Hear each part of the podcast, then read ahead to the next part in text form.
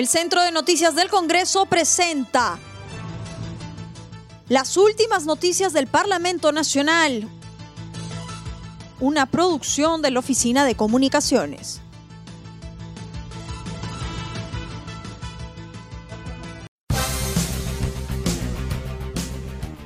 ¿Cómo están? Les saluda Anaí Suceda. Hoy es viernes 28 de agosto y esas son las principales noticias del Congreso de la República. Comisión de Fiscalización presentará avances sobre investigación en caso Swing.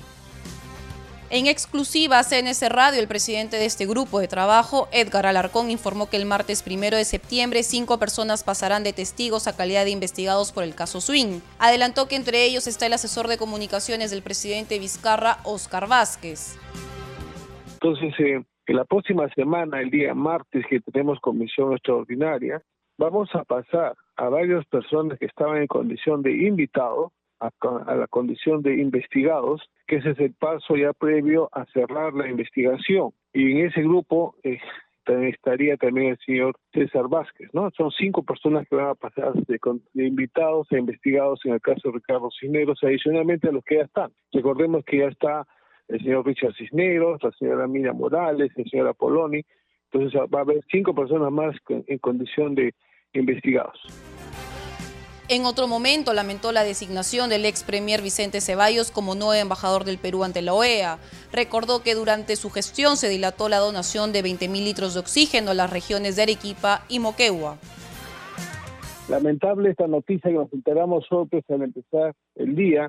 Para nada pues se, corrobora lo que dice nuestro presidente, que dice que en su, en su gestión no funciona el tarjetazo, el amiguismo y está demostrando todo lo contrario, ¿no? Y a pesar de ello que está en investigación el tema del oxígeno y otras investigaciones que podrían terminar con una denuncia de tipo penal, porque por medio se ha atentado, atentado contra la vida y la salud de las personas en la región sur del país, el señor presidente lo designa como embajador. El congresista Ricardo Burga sostuvo que ministra de Economía debe ensuciarse los zapatos y conocer la realidad de las MIPES. Parece que la ministra no se ensucia los zapatos, ¿no? No solamente debe reunirse con la gente de confianza, sino debería darse de repente una vueltita por el mercado central de Lima, que está muy cerca del ministro de Economía, y verá cómo este, la gente hoy día muchos de los que trabajan ahí han perdido su puesto de trabajo y hoy día se han convertido en ambulantes porque ya no pueden pagar los locales que antes tenían. Y si no quieren una vuelta por Gamarra, hoy día los con los confeccionistas se han, se han reducido y la mayoría está pasando este, al sector informal porque no pueden pagar la sobrecarga y los costos laborales. Yo creo que como tecnócrata puede ser muy buena, pero eh, no conoce la realidad del país, lamentablemente.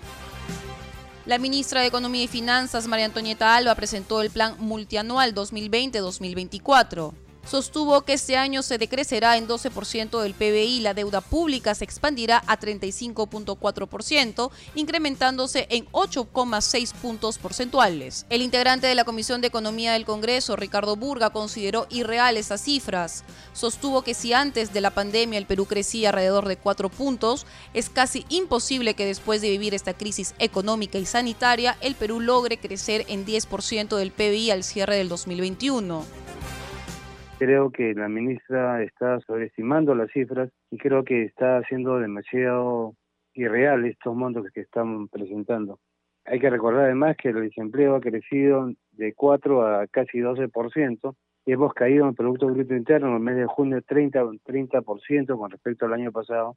Y además, los grandes proyectos en, macroeconómicos como es la minería, los 10 proyectos más importantes que tiene el Perú están paralizados todavía. Entonces, es muy difícil, creo yo, llegar a ese 10% de crecimiento que ella estaba estimando para el próximo año. El congresista no descartó presentar una iniciativa legislativa de reforma del sistema tributario que exonere del pago de impuesto a los micro y pequeñas empresas para fomentar la reactivación económica.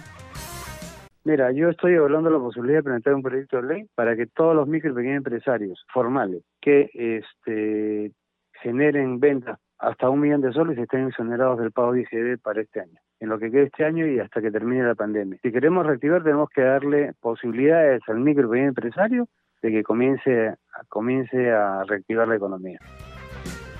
Presidente de la Comisión de Constitución, Omar Chejade, discrepa con sentencia del Tribunal Constitucional que cuestiona la modalidad de sesiones virtuales en el Congreso.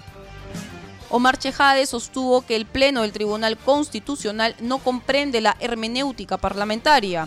En ese sentido, descartó que parlamentarios deleguen su votación en los voceros de las bancadas parlamentarias. Probablemente estos señores no tienen ninguna experiencia parlamentaria, ¿no? Entonces lo comentan desde afuera sin tener ningún tipo de, práctica o haber sido de alguna manera en un momento parlamentarios o congresistas. No estamos delegando votos, estamos trasladando los votos. el tribunal, con la Ledesma, ha dicho de que los votos son indelegables. Vuelvo a repetir, sí, es verdad, son indelegables los votos, pero nosotros no delegamos votos. Nosotros trasladamos nuestros votos por un tema de practicidad, porque si demoraría tres, cuatro días los, las sesiones del Pleno, en hacerlo nominal uno por uno, es imposible que estemos por cada eh, punto, digamos, señalando nuestro voto uno a uno, no, no terminaría nunca los plenos.